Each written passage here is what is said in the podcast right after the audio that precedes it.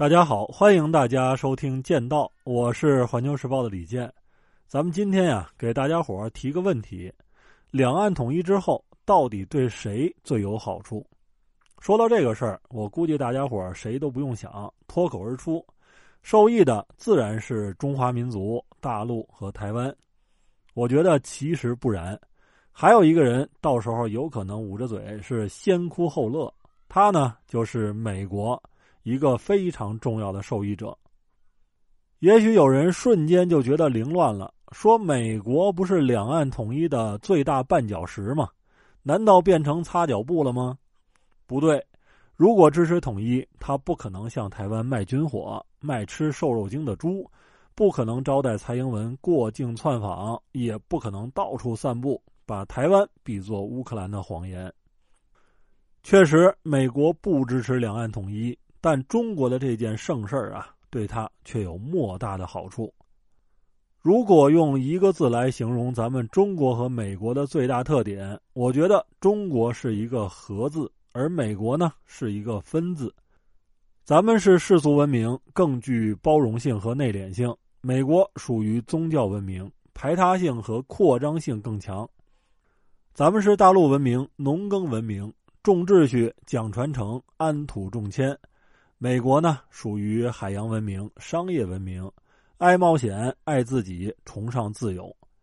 既然美国的生辰八字里边最重要的是一个“分”字，那么他就得找到应对之策。如何应对呢？两个字：制衡。大家想一下，美国的三权分立就是相互制衡。当然了，也有玩砸的时候。美国他爹英国是玩制衡的大师。当年弄了个加拿大看着自己这个逆子，但那个时候的美国呀是年轻气盛，想做掉加拿大，英国就急了，派大军长驱直入，把美国总统府给烧了。那时候美国人也不富裕啊，怕多花钱，就弄个四白落地吧。后来美国的总统府就叫白宫了。那么再往前倒，咱们也曾经讲过。美式民主的祖坟其实是五月花号，当时船上一共是一百零二个人，有三十多个独立派的清教徒，其他呢还有一些所谓的冒险家，其实啊就是在英国混不下去了，想去北美讨生活的贫农、渔民和工匠，咱们这边叫流民或者叫盲流。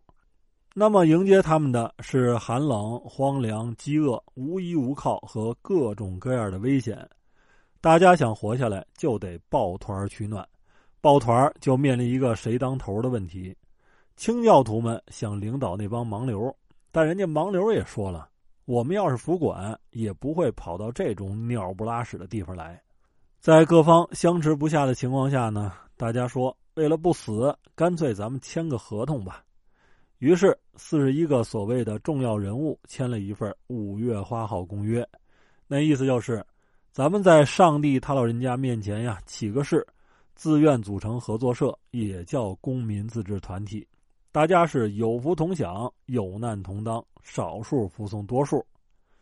在那个世界上到处是国王的年代，这已经算是创举了。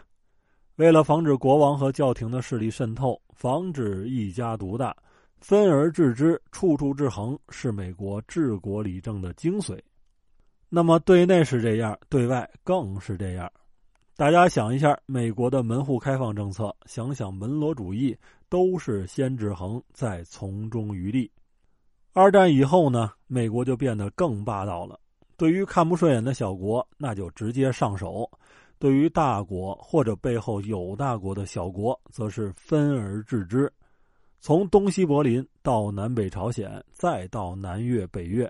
搞的其实都是这一套。打了一年多的俄乌冲突也是这样。美国明明知道俄国、苏联、俄罗斯最大的软肋就是地缘安全问题，于是乎几十年如一日的推动北约东扩，用乌克兰来刺激俄罗斯，再用狂怒的俄罗斯来制衡欧洲。与此相同，美国也知道“和”这个字对于咱们中国的重要性。所以呢，明里暗里的在台湾问题上使劲儿，用台湾问题牵制中国，用所谓的中国威胁来制衡亚太，让大家选边站队。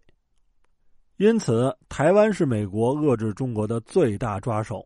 但是，咱们反过来想一下，如果两岸统一了，美国就失去了鼓动西方对中国进行阵营对抗的底牌。经营了几十年，围堵中国的第一岛链也就破功了。这无疑是一种失败，但失败又何尝不是成功他妈呢？